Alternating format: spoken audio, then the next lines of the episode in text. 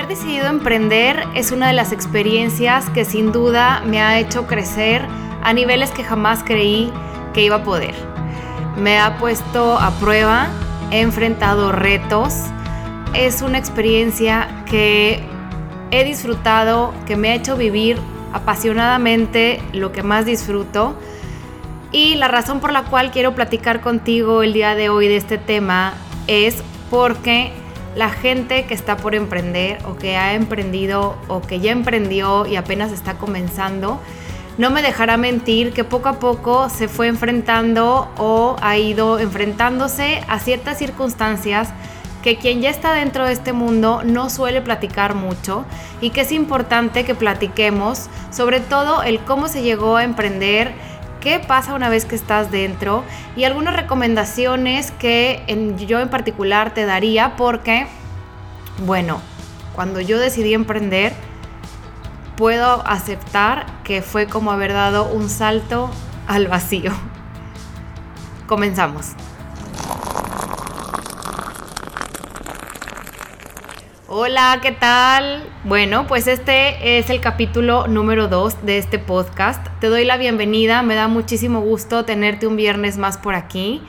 El tema del día de hoy, tengo, bueno, bastantes cosas que comentarte, pero también son cosas que me gustaría compartir contigo porque a mí me hubiera encantado tener la oportunidad de platicar con alguien así como hoy te voy a platicar yo a ti porque si ya bien tomar la decisión de emprender conlleva mucha incertidumbre, eh, te hace dudar, te, pues obviamente te llena de miedos, también es importante tener un poco de claridad a lo mejor de, de qué paso seguir o pues ver mi historia para poder agarrar aquellas cosas que te pueden ser útiles a ti que estás por emprender o que a lo mejor ya emprendiste o incluso llevas años emprendiendo, pero igual alguna de las cosas que te voy a compartir pues van a resonar contigo y pues bueno, que sepas que no estás solo. Yo, como te voy a comentar más adelante, sí hubo momentos en los que me sentí muy sola, sobre todo en los momentos más bajos o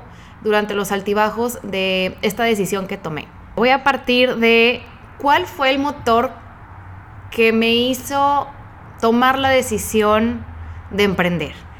Bueno, como te comentaba en el capítulo 1, que si aún no lo has escuchado, te invito a que lo escuches porque es un tema muy interesante que habla sobre las reglas sociales y cómo uno puede tomar la decisión de soltarlas para vivir una vida que realmente desea vivir y ser quien es. Como te comentaba en ese capítulo, pues yo eh, trabajé durante varios años en distintas empresas siempre buscando eh, ese sentido de pertenencia o el que realmente me, pues sí, realmente valoraran lo que yo tenía por dar, que me dieran oportunidad de crecer, que me dieran oportunidad de, de aprender. Y aunque sí, puedo decir que tuve trabajos muy buenos en los que aprendí, crecí e hice equipo, faltaba algo, faltaba algo en mi interior que realmente me hiciera sentir plena, que me retara, que, que quisiera, boom, todo mi potencial, ¿no? y pues bueno, pues mi motor, mis motores más fuertes para tomar esta decisión fue, por un lado, el que había trabajos que eran muy aburridos, por otro lado, el no sentirme, como te digo, retada. Creo que parte fundamental de un buen liderazgo, si tú que me estás escuchando eres jefe y tienes un equipo de trabajo, sí creo que un líder también debe buscar aquellas herramientas o aquellas cosas que reten a su equipo porque eso hace que se sientan útiles y eso hace que quieran dar mejor lo mejor de sí mismos y obviamente aumentar su productividad, ¿no? Entonces yo, por ejemplo, no encontré o, o después de un tiempo ya no sentía que tuviera yo un reto en ciertos trabajos y bueno, por otro lado también el tener un jefe o una jefa que, que quizá no valorara mi trabajo, que no sacaba pues todo lo que yo tenía que dar o, me quedaba como a medias porque al proponer o al querer hacer las cosas diferentes pues te dice no, eh, de esta manera no, tiene que ser así, ¿no? Y también pues para mí era muy importante obtener feedback de, de las personas con las que trabajaba y no sé, no, a mí en lo particular, creo que solamente en un trabajo me, me llegó a pasar, obtuve esa retroalimentación que a mí me hacía pues crecer. A final de cuentas, parte del aburrimiento también se daba porque en el momento en el que no te dan a ti feedback, pues tú no tienes una manera de saber en qué puedes mejorar. Entonces eso hace que pues uno como que pierda el interés, ¿no? Entonces estas tres, estos tres motivos fueron realmente el motor que yo pues usé para decir, ¿sabes qué? Sí voy a emprender, sí me voy a, me voy a arriesgar. Y pues de aquí, de aquí parten varias cosas que, que pues bueno, el cómo empecé, ¿no? Por un lado, recuerdo mucho en mi último trabajo como colaboradora en una empresa, yo ya no estaba contenta entre el estrés, el, equipo, la jefa que tenía en ese momento, todo como que me hacía vueltas en la cabeza y yo decía, es que no es posible que yo salga de mi trabajo y esté frustrada, esté eh, enojada, llore incluso, o sea, ya cuando llegas a un punto en el que lloras porque tu trabajo no te satisface o te presionan de más o no te escuchan, pues algo, algo está mal, ¿no? Y pues es el momento en el que tú tienes que cuestionarte, oye, pues si no soy feliz, ¿para qué sigo aquí, no? Entonces, ¿qué puedo hacer? Yo ya para este punto llevaba, creo que seis o siete años trabajando para empresas y, y la realidad es que yo decía, bueno, ya no me veo trabajando para alguien más. ¿Qué puedo hacer? Y bueno, ahí fue cuando me hizo clic en la cabeza, oye, ¿y si yo emprendo? ¿Qué pasa, no? O sea, ¿qué pasaría si yo decido emprender? Me pongo a analizar la situación y digo, bueno, ya vivo sola, para este punto yo ya vivía sola, ya me mantenía sola, entonces también ese es un punto que que se suma, ¿no? Al reto, porque pues a lo mejor si tú vives, eres más joven y vives con tus papás, pues quizá eso es como que un, un, plus, un plus que debes de valorar y agradecer porque el hecho de vivir sola para mí pues representaba el, el decir, bueno, pues tengo que tener ahorros. Afortunadamente, eh, gracias a, a mis papás, en específico gracias a mi mamá, he tenido durante, o sea, desde que era yo muy chica, ese buen hábito de, del ahorro, ¿no? Entonces, pues yo tenía mis ahorros, por ese lado descarté cualquier cualquier eh, miedo en cuestión de monetario. Entonces, pues bueno, decidí que no me iba a preocupar por eso, decidí que podía mantenerme al menos unos dos meses más con la renta y el estilo de vida, pues quizá un poquito más limitado, pero pues dentro de mi, de mi, de lo usual. Y dije, ok, por el lado monetario no tengo que preocuparme, pero pues ¿qué voy a hacer, no? Yo que siempre he disfrutado mucho de la, escritura y que la mayor parte de mis trabajos se han enfocado en generar contenido escrito, pues dije, bueno, pues si a mí me apasiona el generar contenido escrito, si soy buena en ello, si, si, si es lo que más me gusta, pues me voy a ir por ese camino, ¿no? Entonces empecé, me acuerdo, en los ratos libres que tenía, a armar una presentación PowerPoint o un documento de Word, ya ni siquiera me acuerdo, algo así. Empecé a apuntar todo en lo que todo lo que había hecho a lo largo de estos 6, 7 años que llevaba yo de trayectoria trabajando en empresas. Y pues fui haciendo como un portafolio en el que apuntaba, no sé, por ejemplo, si yo me enfocaba en la escritura, pues, ¿qué, qué contenidos? Pues contenido para página web, contenido para redes sociales, contenido para flyers, pósters, eh, etcétera, ¿no? hay un mundo, un mundo. Pero bueno, ese fue el inicio. Lo, tercero fue, pues obviamente, comunicar, ¿no? Que, oye, pues sabes qué, ya tomé la decisión, muchas gracias, bye. Entonces, bueno, ya que me veo yo en mi departamento, sentada, sin tener que correr para ir a la oficina muy temprano en la mañana, ahora sí es como, wow, Paola, esta es tu realidad ahora. Estás consciente de la decisión que acabas de tomar y, algo que me gusta mucho platicar, que en mi caso, bueno, yo creo mucho en que cuando uno toma la decisión correcta, el mundo conspira para que tus planes y tus sueños despeguen. En ese momento me contactan de una agencia porque me, les recomendaron mi trabajo. Entonces, bueno, como que ese fue mi primer, mi, primer, eh, la primera vez que dije, siento que sí tomé la, buena la, la, mejor decisión para mí en este momento, ¿no? Entonces, pues no empecé desde cero porque en ese momento me cayó ese proyecto que yo no esperaba para nada. Y ahí es cuando fui, o sea, eso me dio la libertad a mí de ir, pues, pues a ver cómo me voy a llamar, o sea, cómo, cómo se va a llamar mi empresa, cuál va a ser el logo, cuál va a ser el mensaje que va a comunicar. Voy a tener tarjetas de presentación, cómo van a ser mis cotizaciones, cuánto voy a cobrar. Todo este mundo de preguntas que la verdad es que yo ni siquiera me pregunté cuando tomé la decisión, simplemente dije, voy a renunciar, voy a emprender, a ver cómo le hago, pero lo voy a hacer. Entonces conforme pasó el tiempo, pues fue el momento ideal en el que dije, ok, quiero que se llame de esta manera porque esta razón. La página web me, me, ayudó mi novio a hacerla, empecé a hacer diseños en programas gratuitos para hacer mi, mi, tarjeta de presentación. Obviamente lo de los números, pues se platicaba con el cliente en ese momento, o sea, lo platicaba yo, pero no tenía como que un documento armado o un portafolio, no tenía nada. Sin embargo, en un principio no me quise agobiar yo por esto, porque sí es cierto que si uno se pone a ver los detalles desde el inicio, obviamente uno nunca avanzaría, nunca daría el paso. Lo importante para mí fue, y lo que siempre me ha hecho sentir bien, es que yo decidí tomar y dar el primer paso sin importar nada más. Obviamente, no, esto no quiere decir que yo fuera una persona descuidada al momento de cotizar o de ver al cliente, etc. Lo, que quiero decir con esto es que sobre la marcha vas descubriendo aquellas cosas en las que te tienes que enfocar o las que tienes que ir ajustando. Entonces, bueno, pues esta fue la manera en la que pues poco a poco fue, fue empezando mi empresa.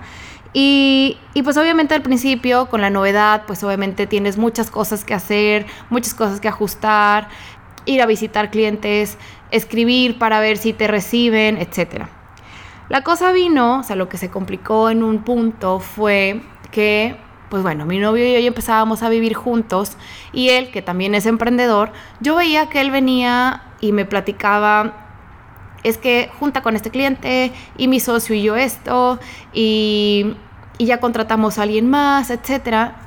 Y ahí es un punto que a mí en lo particular me gustaría hacer hincapié porque para mí fue como, ay, yo sigo por mi cuenta ahorita, pues no me, no me han contestado las personas a las que les mandé la cotización. O sea, como que esta, esta parte de compararte con alguien que también emprendió es complicada, pero yo de entrada te puedo decir que con el tiempo me di cuenta de que lo peor que uno puede hacer es compararse porque cada camino es distinto cada persona que emprende tiene su manera de hacerlo. A veces quieres un socio, a veces no.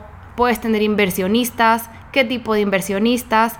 ¿Quieres que tu, que tu equipo sea grande o chico o, simplemente tú y alguien más o simplemente tú solo? Al final del día, tú tienes la libertad de moldear tu negocio como tú quieras. Pero obviamente cuando uno no sabe, no sabe todo esto, es fácil compararte. Entonces yo entré en un punto que puedo decir que sí, que sí sentí que estaba triste, deprimida, que me costaba como, no sé, como arrancar el día. También debo decir que pues, de pues al trabajar desde casa, pues como al principio también se me hacía complicado el hecho de, no sé, saber que había trastes sucios en el fregadero y decir, híjole, necesito ponerme a lavar los trastes. Ah, pero también tengo que mandar las cotizaciones. Ah, pero también tengo que buscar clientes. Ah, pero, o sea, como que esta, esta ay, esta maraña mental de, no saber priorizar o no saber definir el, este es horario de trabajo y este es horario de, de casa, ¿no? O de vida personal, vida familiar, vida de pareja. Entonces, bueno, en este punto en el que yo me veía como comparándome por un lado y por el otro sintiendo que no estaba avanzando porque yo creía que, oye, pues ¿quién no va a querer contenido escrito? Yo me preguntaba, ¿no? Obviamente todo mundo lo necesita. ¿Por qué? Porque todos tienen su punto fuerte en su negocio, todos somos buenos en algo, pero no todo mundo tiene la capacidad a lo mejor de, comunicar como yo creía que necesitaban, ¿no? La realidad es que en el mundo allá afuera, ya que estás en él, como emprendedor y dueño de un negocio, te das cuenta de que uno, no es tan fácil, dos, a lo mejor podrán tener la necesidad, pero no necesariamente te van a contratar. Entonces para mí sí era muy complicado lidiar con esta parte de yo te hago una, o sea, tengo una propuesta, te hago una cotización y uno, ya no recibía respuestas, quizá no me contestaban nunca más o parecía que todo iba bien, pero al final no, o que me aceptaran los proyectos, empezar a, o sea, recibir el anticipo, comenzar a trabajar y después que desapareciera el cliente y ya ni te terminan de pagar, ni terminas de entregar y tú sentirte mal porque dices, ¿qué hice mal, no?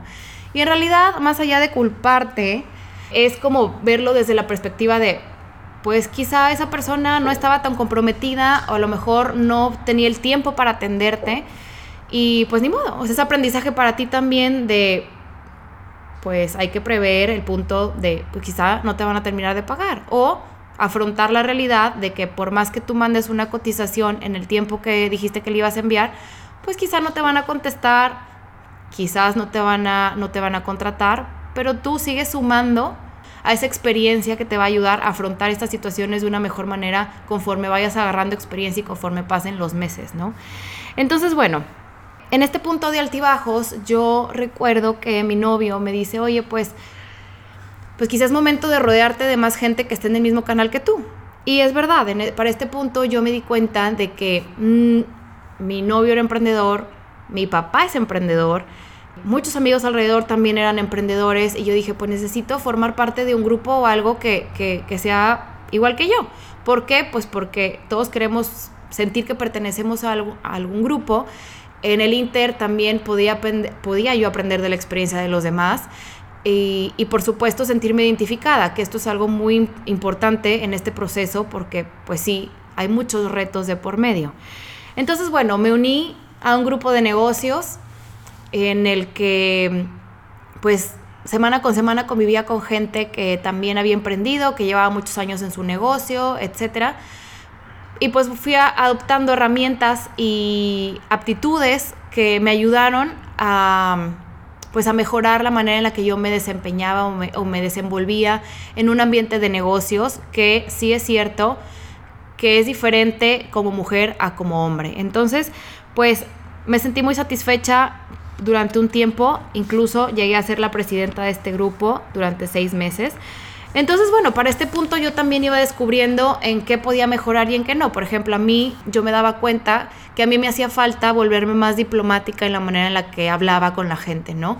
Quizá yo al ser como muy espontánea y muy directa y, soy una persona a la que le gusta recibir lo que da en sentido de si yo soy puntual, espero que tú seas puntual, si tú eres honesto, si yo soy honesta, yo espero que tú seas honesto. El sentido de responsabilidad lo tengo muy bien definido y me encanta cumplir con aquello que digo que voy a hacer. Entonces, pues yo me sentía que a lo mejor la gente me percibía o me percibe como una persona muy, muy rígida o muy dura en cuestión de reglas, ¿no? Entonces yo tenía que aprender a ser diplomática y a decir las cosas de la mejor manera posible. Algo que sin duda aprendí en este grupo y que agradezco enormemente. Y bueno, aprendí a no sentirme sola y aprendí a darme cuenta de que a todos nos pasan estos estas pequeñas cosas de, de las cotizaciones, de lidiar con, con gente o con clientes complicados, el cómo no tener pena, por ejemplo, de, de, de pedir un pago, porque a lo mejor pues la gente, los clientes te dicen, sí, te pago este viernes, pero no pasa y no pasa y no pasa. O sea, cómo afrontar estas situaciones y bueno, saber que no eres la única persona que afronta este tipo de cosas con un cliente. Al final del día, cuando tú te relacionas con más y más emprendedores, escuchar las experiencias de los demás, dices tú, no, creo que incluso lo mío no es nada en comparación de lo tuyo. O la otra persona dice, wow, creo que tú has pasado más que yo. Entonces eso como que pone eh, en equilibrio toda la situación del emprendimiento, ¿no? Me gustaría compartirte que este podcast tiene un Instagram. Lo puedes encontrar como entre letras, guion bajo y un café. En él puedes encontrar contenido adicional que te puede ser de gran utilidad. Continuamos. Otras de las cosas que también, pues al momento de, iniciar un negocio te puedes enfrentar y que pues en verdad Creo que poca gente habla de esto y es importante que se sepa para normalizar el sentirse agobiado, estresado, incluso triste.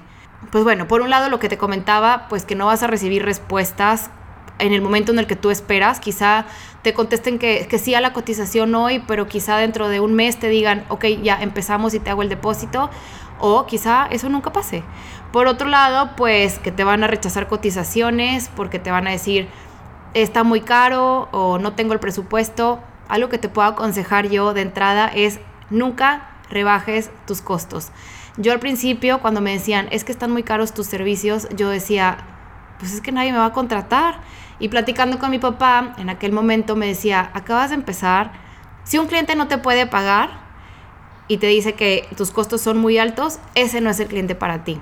Y eso a mí me costó, me costó aceptarlo porque yo decía, bueno, entonces nadie es mi cliente. Pero no, la realidad es que sí hay clientes para ti. La cuestión es que tienes que acortar tu nicho, identificarlo, por supuesto, desde un principio o poco a poco irlo identificando porque a mí también me tomó eso tiempo y enfocarte en llegar a ellos y eso te va a ayudar. Entonces, bueno, em, obviamente tienes que saber que habrá gente que te quiera ver la cara, gente, como te digo, que a lo mejor tú empiezas el proyecto, te pagan el, anticipo, pero al final se desaparecen y ya no te terminan de pagar el proyecto. También saber que pues aceptar más bien que, te vas a sentir solo en el camino, porque a lo mejor la situación por la cual tú estás pasando, pues no conoces a nadie más que lo esté pasando, pero ponte en perspectiva y, di, pues qué bueno que lo estoy viviendo porque esto me va a dar aquellas herramientas y me va a facilitar otra situación similar que pueda llegar a vivir en un futuro, ¿no? Por otro lado, pues también que no te sientas tú como un extraño si en algún momento te preguntas, híjole, a lo mejor tomé una mala decisión al emprender o y a lo mejor esto no era para mí, o que te entren dudas. Esto es totalmente normal, a mí me, me pasa hasta la fecha de decir, ¿y ahora? O que me entre una duda por alguna razón y luego digo, no, sí, sí, esto es lo que yo quería, esto me apasiona, simplemente es cuestión de darle la vuelta, ¿no? También por otro lado que, pues me gustaría compartirte es que no te compares. Esto es básico, como te decía la trayectoria, por ejemplo, que lleva mi novio, a la trayectoria que lleva mi papá, a la trayectoria que llevan mis amigos emprendedores, es totalmente distinta a la mía. Sí, hay cosas que se parecen, sí, hay risas y a lo mejor llantos que podemos compartir, pero la situación, las circunstancias y las vivencias siempre van a ser diferentes. Entonces, el no compararte es parte básica de todo esto. Y pues bueno, también el hecho de aprender que tus clientes y tú puede que no tengan ni el mismo sentido de responsabilidad, ni de honestidad, ni de puntualidad.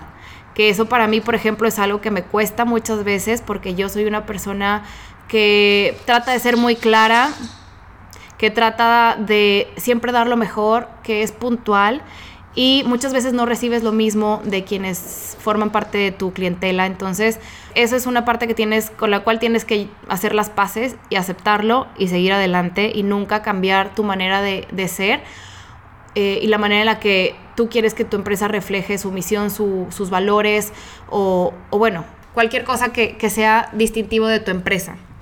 Por otro lado, híjole, esta sí es una cosa que, que me da risa porque me costó trabajo aceptarlo, pero que es cierto, es que el sentido común es el menos común de todos. Qué difícil es aceptarlo, pero algo que para ti a lo mejor es obvio, para, quien, para la persona que tienes enfrente puede que no. Entonces, nunca asumir, ah, es que yo le mandé el mail al cliente diciéndole esto y no me contestó, o entendí otra cosa, o pues yo creo que sí va a entender. No, no, no todo lo más claro posible, todo por escrito, todo aceptado por el cliente. Siempre cuidar que la bolita quede del otro lado y no de tu lado, obviamente bajo los mejores términos, obviamente bajo el sentido de justicia y responsabilidad, pero siempre tomando en consideración que lo que para ti es obvio o común, para los demás no. Y pues bueno, la verdad es que a grandes rasgos esa es mi experiencia como emprendedora. Este febrero cumplo ya seis años de haber tomado la decisión de emprender. Sin duda puedo decir que es de las mejores decisiones que he tomado en mi vida. Me encanta no solo el haber crecido en este ámbito de la escritura, pero también el hecho de yo como mujer enfrentarme a un mundo totalmente diferente porque nada tiene que ver el emprender con trabajar como colaborador dentro de una empresa. Eso sí, yo en particular agradezco toda la experiencia que obtuve previo a emprender, porque también eso sentó las bases de todo aquello que me gustaba y que no me gustaba. descubrí en qué me quería enfocar, descubrí mis puntos fuertes y mis puntos débiles en los que pude trabajar poco a poco hasta el día de hoy. Por supuesto que me queda mucho camino por recorrer. Eh, siempre hay cosas nuevas, siempre hay retos nuevos, siempre hay cuestiones que, uno dice, wow, ¿cómo no, ¿cómo no se me abrió la mente para esta cosa antes? ¿no? O, wow, este cliente me enseñó esto. Al final del día, todo el crecimiento que obtenemos es gracias a que nosotros mismos nos abrimos a la posibilidad de seguir aprendiendo y creciendo. Entonces, el mundo del emprendimiento es inmenso, es un mar. Puedes ir a eventos, puedes formar parte de grupos, puedes adoptar este, nuevas estrategias, puedes contratar gente, puedes prescindir de gente. En mil situaciones que te puedas imaginar, el punto es que tú sueñes, veas hacia allá y luches para llegar hasta ese punto. Recuerda que todos podemos llegar a donde deseamos siempre y cuando nos enfoquemos y pongamos toda la energía en ello. Por supuesto, en este camino también he tenido etapas en las que a lo mejor me he dado descansos, pero también he tenido épocas en las que he trabajado de manera excesiva. Excesiva hablando de trabajar hasta las 10 de la noche y levantarme a las 5 de la mañana para ponerme a trabajar. Por supuesto que eso al final te termina quemando, por supuesto que no es la manera más saludable de hacerlo, pero en ocasiones sí hay que tanto poner límites por un lado, pero también saber que para llegar al punto en el que quieres, a veces hay que, hay que sacrificar cosas. Pero lo que sí te puedo decir es que nunca hay que perder el equilibrio, comer bien, hacer ejercicio, tener vida social, tener vida familiar, tener vida de pareja. Todo conlleva a un equilibrio que te hace también no perder ese sentido de creatividad que necesita uno para seguir creciendo al final del día uno tiene que ir a cómo va la corriente en ese sentido, porque si tú no te pones al día o no sigues creciendo o avanzando o viendo qué hacen los demás para inspirarte, sí te puedo decir que puedes quedarte obsoleto y pues este mundo se mueve muy rápido, por lo que también hay que pensar y crear rápido.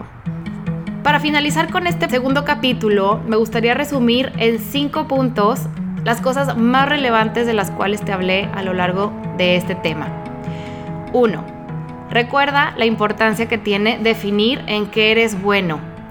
Esto te va a ayudar a tener una idea más clara de hacia dónde quieres que tu negocio vaya. Por otro lado, el punto 2, ten ahorros. De verdad, tener ahorros te puede salvar el día de mañana de no vivir con un estrés adicional. A mí en lo particular esto me ayudó a tener la tranquilidad de que tenía tiempo para buscar clientes y no quedarme varada en lo que descubría cómo generar dinero. 3. No te compares. Lo que hay allá afuera te puede servir de inspiración, te puede ayudar a crear ideas, pero no te compares. Compararse creo que es de las cosas más duras porque no, no sabes lo que hay detrás de esa historia, no sabes todo lo que esa persona ha vivido, las circunstancias cambian y no hay mejor manera que tú construir tu propio camino. 4. Sé original, sé tú, al conectar contigo, conectas con los demás. Y por último, ser consistente.